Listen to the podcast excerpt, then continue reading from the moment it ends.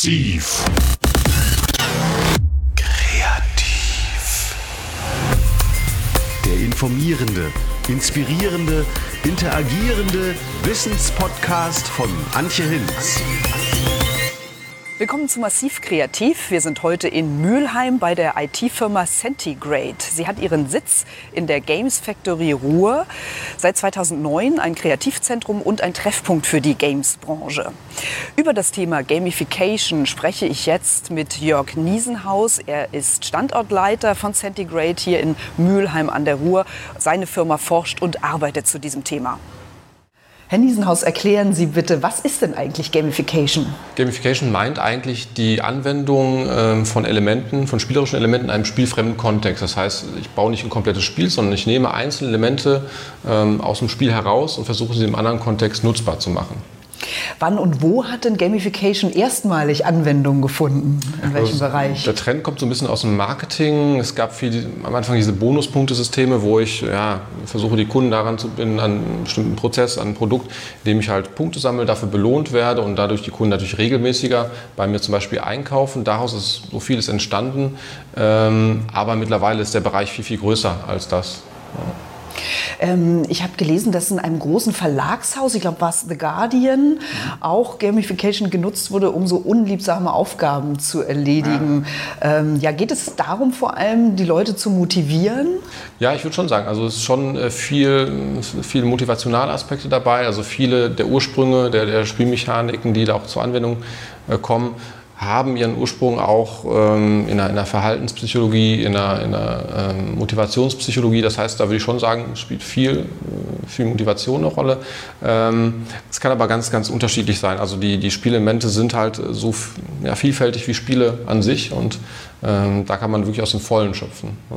Wie funktioniert das genau? Was passiert da in unserem Gehirn, wenn solche Gamification-Momente wirken? Also jeder von uns tickt ja ein bisschen anders. Das heißt, äh, Sie werden wahrscheinlich ein Spielelement anders wahrnehmen als ich. Es gibt sicherlich einen gewissen Common Sense, wie bestimmte Elemente wahrgenommen werden. Aber uns ist auch besonders wichtig zu fragen, wer nutzt das System später überhaupt? Also was, äh, was für eine Person ist das? Welche Vorbildung hat die? Welche Präferenzen hat die Person? Und das auch da, darauf schon ein bisschen auszurichten, weil wir glauben schon, dass man nicht einen Gamification-Mechanismus findet, der alle gleichermaßen glücklich macht oder motiviert, sondern dass man da schon sehr genau schauen muss, wen habe ich da vor mir, wen adressiert das System und daran dann auch die Gamification-Mechanismen zu orientieren. Wenn ich es richtig verstanden habe, dann unterscheidet man so zwischen zwei Bereichen. Einmal die virtuelle Gamification, also alles über Apps oder Internet. Man kennt diese Fitnessbänder, die eben dazu animieren ja. sollen, dass man sich mehr bewegt. Und die reale Gamification, also dass Dinge aus der Alltagswelt ähm, auf andere Anwendungsgebiete übertragen werden. Ja. Können Sie dafür Beispiele nennen? Ja, also ähm, es ist tatsächlich äh, so, dass wir auch einige Gamification-Elemente haben, die gar nicht sich in, ja, auf, einem, auf einem Computersystem wiederfinden, sondern äh, man kann da auch schon ja, so Brettspielähnlich oder Kartenspielähnlich rangehen, dass man also versucht, solche Elemente wirklich dann haptisch auch in den Alltag zu integrieren, dass man Kärtchen hat, die man austauscht, äh, Fähnchen, die man irgendwo aufstellt. Das kann also schon sehr stark in die reale Welt eingebunden sein. Das ist so eher das Medium, dass man auf der Ebene unterscheidet, ist es jetzt irgendwo auf dem Bildschirm oder auf meiner App, auf dem Smartphone oder tatsächlich in der realen Welt äh, manifestiert sich das. Und dann natürlich noch die Ebene, äh, wo wirkt es oder wo setzen vielleicht die Spielmechaniken hier an in meinem, meinem Prozess, in meinem Tun, in meinem Handeln. Und ähm, da gibt es dann Beispiele, die Sie genannt haben, aus dem sportlichen Bereich. Also es wirkt natürlich auf mein sportliches Verhalten, es findet aber auf einer App statt. Also ich habe immer noch ein Endgerät bei mir.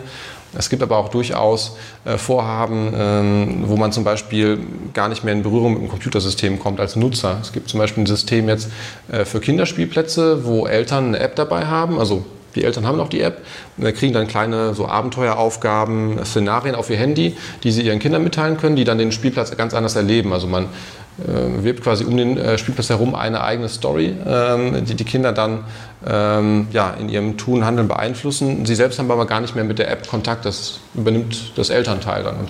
Also damit unterschiedliche Spielgeräte vielleicht auch benutzt werden genau. und immer nur eins bespielt ja, wird. dass sie vielleicht in einen anderen Kontext gerückt werden, dass es eine Serie aus Aktivitäten gibt und da gibt es schon sehr spannende Ansätze, wo dann quasi Moderator, in dem Fall die Eltern dazwischen geschaltet sind, aber der, der Nutzer, in dem Fall das Kind, gar nicht mehr Berührung hat mit dem Computersystem. Findet das in Deutschland schon Anwendung oder ist das eher was, was in Amerika verbreitet Man muss ist? ehrlich sein, viele der Trends kommen schon auch aus den USA, aus Skandinavien. Da hat der Trend auch begonnen. Das heißt, da ist man gedanklich auch schon einen Schritt weiter. Es gibt einfach mehr Firmen, die sich damit auseinandersetzen. Das heißt, die Welle, die nach Deutschland rüber schwappt, die kommt jetzt aber braucht natürlich noch ein bisschen. Ja. Sie haben ja schon ein paar Lebensbereiche genannt. Äh, welche, für welche Lebensbereiche ist denn Gamification besonders geeignet? Also ich würde sagen, unsere Erfahrung nach im Arbeitsumfeld, auf das wir uns natürlich konzentrieren aufgrund unserer Kunden, ist es eher so, dass es dann häufig anderen Prozessen, ähm, in Prozessen integriert wird, die doch äh, sehr repetitiv sind. Das heißt, ähm, die Spielmechaniken finden immer wieder an ähnlichen Stellen Einsatz. Wenn man zum Beispiel ins kreative Umfeld schaut, also Ihren Beruf zum Beispiel, ähm, wenn ich kreativ an, an, äh, an eine Aufgabe herangehe, dann ändert sich doch der Prozess sehr, sehr deutlich. Das heißt, da irgendwo Gamification-Elemente einzusetzen, würde eine sehr hohe Variabilität und Flexibilität bedeuten, was sicherlich auch geht, aber es ist natürlich einfacher, äh, Gamification-Elemente da zu integrieren, wo der Prozess relativ feststeht und sich auch wenig Wo sich verändert. Dinge immer wieder wiederholen, vielleicht auch ein Genau. bisschen eintönig sind oder monoton sind. Mhm. Ähm, manchmal greifen ja sogar verschiedene Bereiche ineinander. Aus Mexiko kam jetzt zum Beispiel die Nachricht, dass äh, die Leute Kniebeuge vor der U-Bahn machen sollen und wenn sie eine bestimmte Zahl dann erreicht haben, können sie kostenlos den Nahverkehr benutzen. Haben Sie mit solchen Bereichen bei Centigrade, Sie forschen und entwickeln ja hier Dinge, auch schon zu tun gehabt, die so in den Alltagsbereich eingreifen? Ja, also wir haben so ähnliche Aufgaben, die natürlich dann Arbeits- und ähm, ja, sag mal, privates Leben so ein bisschen über, überschneiden. Ähm, es ist aber tatsächlich häufig so, dass unsere Kunden natürlich auch im Arbeitsumfeld kommen, sich aber teilweise schon Gedanken machen, wie ihre Mitarbeiter vielleicht auch in ihrer Freizeit, äh, zum Beispiel ne, Sportaktivitäten, natürlich ein beliebtes Thema, da auch zusätzlich motiviert und aktiviert werden können. Ähm, und da gibt es natürlich auch Sachen, die dann übergreifend sind. Wenn ich zum Beispiel Leute zu mehr Bewegung äh, bringen will, dann kann das natürlich im Arbeitsleben und im Privatleben stattfinden. Das heißt, es gibt schon Bereiche, die überschnei sich überschneiden, aber so im spezifischen privaten Umfeld, äh, da haben wir noch nicht so viel gemacht, weil das einfach dann ein anderer Kundenkreis ist. Ja. Erzählen Sie über Ihre Projekte bei Centigrade. Ähm, ja, stellen Sie es möglichst praktisch dar, was Sie jetzt gerade entwickelt haben und ähm, welche Vorteile das auch hat für die Leute, die dann in den Genuss dieser Gamification-Aktionen kommen. Also wir sind viel im industriellen Umfeld unterwegs, das heißt äh, viel große Maschinen, ähm, die dann wiederum bei Firmen aufgebaut werden, die doch in der Produktion häufig tätig sind. Das heißt ein sehr, wo gerade sprachen, sehr festgefahrener Prozess, wo ich halt doch sehr repetitive Aufgaben habe. Und äh, da ist es so, dass die Leute entweder an diesen Stationen häufig schnell unterfordert sind, weil der Prozess doch, es ist häufig ein motorischer Prozess, ich muss Sachen zusammensetzen, ich bin vielleicht kurz gefordert und danach äh, senkt sich aber meine Aufmerksamkeitsschwelle direkt wieder ab. Und da versucht man dann ein bisschen einzusetzen, um das ein bisschen gleichmäßiger zu halten. Auf der anderen Vielleicht Seite, auch, um die Fehler zu minimieren, weil Ja. wenn was eintönig wird, dann Genau. schleicht sich sozusagen ist der ein wichtiger Punkt, Schlendrian den Sie ein. ansprechen. Es ist genau das. Also es gibt so ein, so ein Modell, das nennt sich das Flow-Modell. Ich versuche mich also äh, im Idealfall immer in einem Bereich zu bewegen, der mich angenehm herausfordert. Also wo meine Fähigkeiten und die Herausforderungen im Einklang sind. Aber es ist natürlich dann, wenn ich unterfordert bin, dann falle ich unter diesen Bereich und dann kommt es häufig auch zu, zu Fehlbedienungen. Ähm, genauso, wenn ich im Überforderungsbereich bin. Also wenn es zu hektisch wird, dann geschehen auch viele Fehler. Und Ziel ist es eigentlich, durch diese Gamification-Mechanismen äh, versuchen, die Leute ein bisschen mehr in diesen Flow-Bereich reinzubringen, dass also weniger Fehler geschehen, die Leute auch mehr Spaß daran haben, weil sie einfach angenehm herausgefordert werden. Ja. Und um mal ein praktisches Beispiel zu nennen, wir haben in der Produktion auch Stationen, wo mehrere Teile zusammengesetzt werden und auch teilweise Stationen, wo mehrere Leute Hand in Hand Sachen umsetzen. Und da haben wir dann zum Beispiel versucht, über eine Lichtsymbolik Leute auf äh, bestimmte Prozessschritte aufmerksam zu machen, dass also besser Prozesse Hand in Hand laufen. Das heißt, äh, die erste Person, die ein Projekt in, äh, Produkt in die Hand nimmt, das weitergibt, die generiert ein Signal an der zweiten Station, sodass die Personen irgendwann stärker in einem Rhythmus arbeiten können. Und ähm, das ist natürlich angenehmer, gerade für die zweite Person, wenn sie nicht warten muss oder sich hektisch umdrehen muss, sondern dass das Ganze eher in einem Fluss geschieht. Ja. Es geht also, wenn ich das richtig verstehe, um Motivation, um Teilhabe, dass die Leute sich stärker involviert fühlen. Ähm, Und das ist ja auch, denke ich, ganz wichtig und ähm, eine Motivation wiederum für die Firmen, Gamification ähm, zu fördern, dass die Mitarbeiter wirklich mitdenken und nicht irgendwo aussteigen. Ja, genau. Also wir haben auch da verschiedene Beteiligungsprozesse angestoßen. Zum Beispiel hatten wir auch in den Bereich der Produktion hatten wir Wettbewerbe zwischen verschiedenen Teams, auch verteilt wirklich über den ganzen Globus und also Maschinen, die an mehreren Stationen, äh, an Standorten aufgebaut sind. Und dadurch gibt es eine gewisse, gewisse Vergleichbarkeit. Und äh, was wir dann gemacht haben, so einen kleinen internationalen Wettbewerb angestoßen. Der läuft jetzt auch nicht das ganze Jahr, das ist so saisonal bedingt, mal zu Ostern vielleicht eine Aktion, dann später nochmal im Herbst. Und da treten die Leute gegeneinander an in einem etwas spielerischen Wettbewerb und es findet aber parallel dazu mal ein Austausch statt. Also was, warum sind jetzt vor uns gewesen, warum waren die schneller, wie haben die die Fehler behoben, sodass man parallel zu diesem Wettbewerb einen Wissensaustausch hat zwischen den verschiedenen Standorten. Das ist, denke ich, auch wichtig, damit die Leute sich nicht dann unter Druck gesetzt fühlen. Ne? Also, ja. dass man wirklich zu den Ursachen vordringt und sich ähm, ja, äh, damit auseinandersetzt, äh, was man in Zukunft wirklich besser machen kann und ja. äh, nicht der Druck zu groß wird. Also genau, das ist ein ganz zentraler Punkt, den Sie ansprechen. Also da muss man natürlich auch schauen, gerade so ein Wettbewerbscharakter kann natürlich auch schnell ins Negative umschlagen. Wenn ich Leute zu sehr unter Druck setze oder der Wettbewerb über einen sehr, sehr langen Zeitraum läuft, ähm, dann kann das schon eher negative äh, Folgen haben. Auch, äh, wir haben die Erfahrung gemacht, wenn man Leute einzeln gegeneinander antreten lässt, dann ist natürlich relativ klar ersichtlich, wer ist jetzt vielleicht an dem Tag das schwächste Glied gewesen. Ähm, und in einer Gruppe, da nivellieren sich die Unterschiede ein bisschen, es gleicht sich aus. Und ähm, da ist unsere Empfehlung eigentlich immer auch, wenn wir solche Systeme integrieren, immer Teams in den Mittelpunkt zu setzen. Also ein Team tritt gegen ein anderes Team an oder ein Team tritt gegen sich selbst an, gegen den besten Score, den sie irgendwann mal erreicht haben zum Beispiel. Und das motiviert die Leute, Leute stärker, schafft auch einen sozialen Zusammenhalt. Ähm, und in anderen Systemen hat man es dann doch so, dass Einzelpersonen dann äh, doch häufig so ein bisschen so eine Ellbogengesellschaft dann entwickeln untereinander. Und das ist eigentlich nicht förderlich in den meisten Bereichen. Ja. Ist Gamification schon für Ihre Firma zum Beispiel ein profitabler Wirtschaftsbereich oder müssen Sie schon sehr viel noch investieren und sagen, es wird sich aber in Zukunft lohnen und auszahlen? Also sicherlich, im letzten Jahr war es sicherlich noch eine Investition für uns, also auch auf viele Veranstaltungen zu gehen, mit Leuten darüber zu sprechen. Mittlerweile muss man aber sagen, kommen auch Leute stärker auf uns zu, ohne ähm, dass wir groß Werbung dafür machen und ähm, da lohnt sich das schon langsam, zumal wir es ja häufig integrieren integrieren dann auch mit einer, mit einer Softwareentwicklung. Das heißt, wir bauen Benutzerschnittstellen und kombinieren es natürlich dann mit, mit Gamification-Elementen. Mhm. Also wir haben schon ähm, ein breiteres Kundenumfeld, also auch aus dem Bereich der Medizintechnik zum Beispiel. Ähm, wir haben auch Kunden aus dem Bereich Marketing, ähm, sodass auch da möglicherweise auch, wir hatten letztens ein Thema, wo wir diskutiert haben über eine bestimmte Aktion, Event, also wirklich eine einmalige Geschichte. Wie kann man das vielleicht attraktiver gestalten? Und das ist natürlich ähm, was ganz anderes, als wenn ich versuche, einen Prozess zu optimieren, der über Jahre hinaus, äh, hinaus laufen wird. Ja.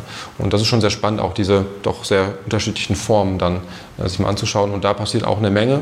Also wir haben zwar viele Kunden aus dem Industriebereich, man merkt aber schon, dass sich das noch öffnet, also auch viele andere ähm, ja, Arbeitsumf ähm, Arbeitsanwendungsfelder, äh, die da auch an Gamification interessiert sind. Ja. In welchem Lebensbereich sehen Sie das größte Potenzial für Gamification? Ist das die Gesundheitsbranche oder ist das Stadtplanung? Es hat ja. ja in Amerika auch so Ansätze gegeben, die Leute daran zu beteiligen, dass sie dafür sorgen, dass ihr Umfeld sauber ist, dass die Kriminalität nicht so hoch wird. Ähm. Ja, ich glaube, richtig angepackt ähm, kann es in ganz vielen Bereichen dienlich sein. Ich glaube, das ist dann auch eine Frage, ähm, wo findet das zuerst statt? Wo gibt es dann Studien, die auch ein bisschen ähm, die, die, die Effektivität, Effizienz solcher Maßnahmen belegen. Da gibt es jetzt schon mittlerweile einiges, aber das ist doch noch mal sehr zerstreut und man wird dann sicherlich in ein paar Jahren dann sehen, wo greift es am besten. Das ist, glaube ich, noch im Moment sehr, sehr schwierig zu sagen. Es gibt in eigentlich jedem Anwendungsfeld gibt es herausragende Beispiele, die sehr gut funktionieren. Ähm, wie gesagt, aus dem Bereich der Medizin, aus der Stadtentwicklung, äh, das Beispiel nannten Sie gerade, aus der Industrie, sodass so langsam zeigt sich, wo, wo gibt es diese Best Cases, aber wirklich jetzt zu sagen, da ist es wirklich äh, am, am, besten, ist schwierig, ja, ist noch schwierig. Ja. Wollen Sie noch ein, zwei Leucht Leuchtturmprojekte vorstellen? Also, ähm, was mir mal gut gefällt, ist ähm, auch ein, ähm, ist so ein bisschen eine Gratwanderung zwischen Gamification Serious Games, äh, wo man dann schon eher ein komplettes Spiel baut. Aber eine Sache, die ich herausragend finde, immer noch als Beispiel, ist die Anwendung Folded, wo ähm, es eine Plattform gibt, äh, wo Nutzer ähm, Enzymketten falten können und damit medizinische Problemstellungen lösen, die in der Medizin noch nicht gelöst äh, wurden. Und das ist auch ein ja, sehr spielerisches Puzzle, äh, eine Puzzle-Anwendung. Das ist eine Form der Visualisierung äh, natürlich und dann kann es nachher im Labor quasi nachgefaltet werden über, dann auch natürlich nicht von Hand, sondern äh, da müssen dann die Chemiker ran mit verschiedenen Substanzen. Aber das ist schon, schon sehr spannend äh, zu sehen, weil das einfach eine Plattform schafft, die, die ganz vielen Leuten den Zugang zu einem sehr komplexen Thema eröffnet. Und ich glaube, das ist auch eine große Chance, dass man mit einer Plattform, einem, einem Werkzeug dann tausenden Millionen Menschen äh, so einen Zugang verschafft ja, zu dem Thema. Das finde ich ähm, sehr schön. Und ein anderer Bereich, der jetzt auch eher von unserem Thema ein bisschen weiter entfernt ist, der Bildungsbereich. Da muss ich auch sagen, dass ich das sehr spannend finde und auch mit großer Neugier verfolge. In den USA gibt es jetzt erste Schulen, die doch sehr stark äh, auf Gamification, auf spielerischem Lernen äh, auch aufbauen. Und das finde ich auch ähm, ein ganz spannendes Umfeld. Also Wie sieht das aus praktisch? Ja. Was machen die da? Ähm, dass zum Beispiel der, der Schulunterricht sich äh, viel stärker ähm, auch ja, in, in, spielerischen Aufgaben niederschlägt. Das heißt, die Kinder bekommen Aufgaben, die sie lösen müssen, müssen die auch dann praktisch versuchen zu lösen, machen Aufbauten. Also anstatt in der Physik irgendwelche ähm, ja, ähm, Papierblöcke zu bemühen, werden dann Sachen nachgebaut, getestet. Man muss ja aber auch zum Beispiel seine Hausaufgaben teilweise in der Bibliothek suchen. Das ist so ein bisschen wie eine Schatzsuche. Also ich werde aufgefordert, auch mich um Zusatzaufgaben selbst zu bemühen, anstatt in einem Heft eine Aufgabe anzukreuzen und die zu bearbeiten. Also viel mehr Eigeninitiative der Kinder gefordert wird und auch ähm, ja, die eigenen Interessen viel stärker nach verfolgt werden können von den Kindern. Und das sind schon sehr spannende Ansätze, wo man auch sieht, dass das ähm, doch in den ersten Jahrgängen, die da betreut wurden, doch sehr positiven äh, positive Wirkungen entfaltet hat. Also im Grunde wird immer so ein bisschen der Forschergeist äh, geweckt, ja. ähm, um die Kinder auch zu motivieren. Genau, und da findet halt wirklich ähm, ja, Gamification oder spielerisches Lernen auf vielen, vielen Ebenen statt. Also äh, Spielen ist ja häufig auch Lernen, deshalb ist es, glaube ich, eine, eine ganz schöne natürliche Verbindung. Und wenn man sich unser Schulsystem heute anguckt oder auch die, die äh, universitäre Ausbildung, dann hat das mit Spielen nicht mehr so viel zu tun. Und ich glaube, das ist, ja, ist auch ein Nachteil, dass das so ein bisschen auseinandergezerrt wurde. Man sagt immer, Spielen ist nicht nicht produktiv und es wird äh, gerade in Deutschland doch immer noch sehr häufig negativ gesehen im beruflichen Umfeld und äh, ich glaube, da ist eine große Chance. Also Spielen und Lernen zusammenzubringen, das ist für mich eine, das gehört irgendwo natürlich zusammen und äh, da steckt eine Menge Potenzial drin. Ja. Gibt es Bereiche, wo Gamification nicht funktioniert? Ja, das ist auch eine gute Frage. Es gibt sicherlich äh, Bereiche, wo Gamification schon in mehreren Fällen gescheitert ist, was ich aber dann häufig auch darauf zurückführe, dass es vielleicht einfach schlecht gemacht wurde. Und dass einfach irgendwo, äh, ja, man sagt dann häufig, man nimmt irgendwelche Punkte oder Ranglisten, äh, packt die irgendwie auf den Prozess und hofft dann, dass damit alles besser und spielerischer wird. Und so einfach ist es ja dann häufig nicht.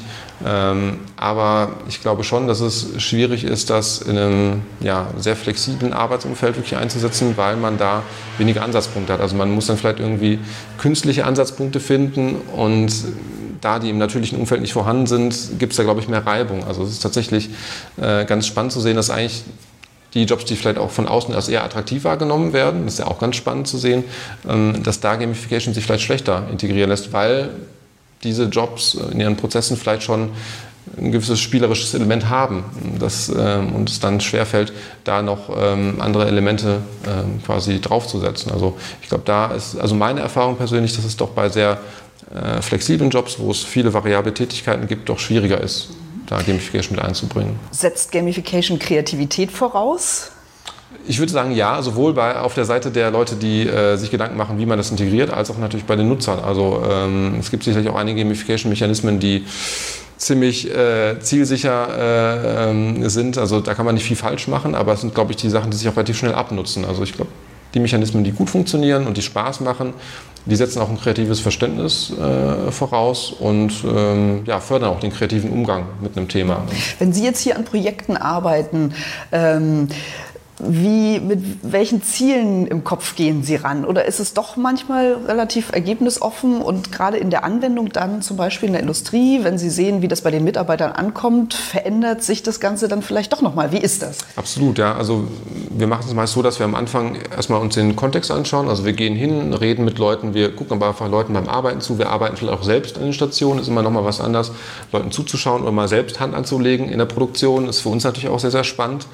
Ähm, und dann kommt man natürlich auch viele Ideen. Und ähm, die testen wir natürlich dann ausgiebig. Die werden auch dann zurückgespiegelt zu den Mitarbeitern, dass wir da auch nicht Gefahr laufen, irgendwie, ja, wir haben ein gutes Gefühl dabei, eine tolle Idee und am Ende zeigt sich aber, dass das in der Praxis gar nicht gut ankommt. Also es geht wirklich viel über, über das Testen und wir haben einen sehr nutzerzentrierten Ansatz. Das heißt, wir versuchen sehr früh mit den späteren Nutzern zu sprechen und immer wieder in diesen Prozess mit reinzuholen, um für uns wichtiges Feedback zu erhalten, ob wir da auf dem richtigen Weg sind. Ja.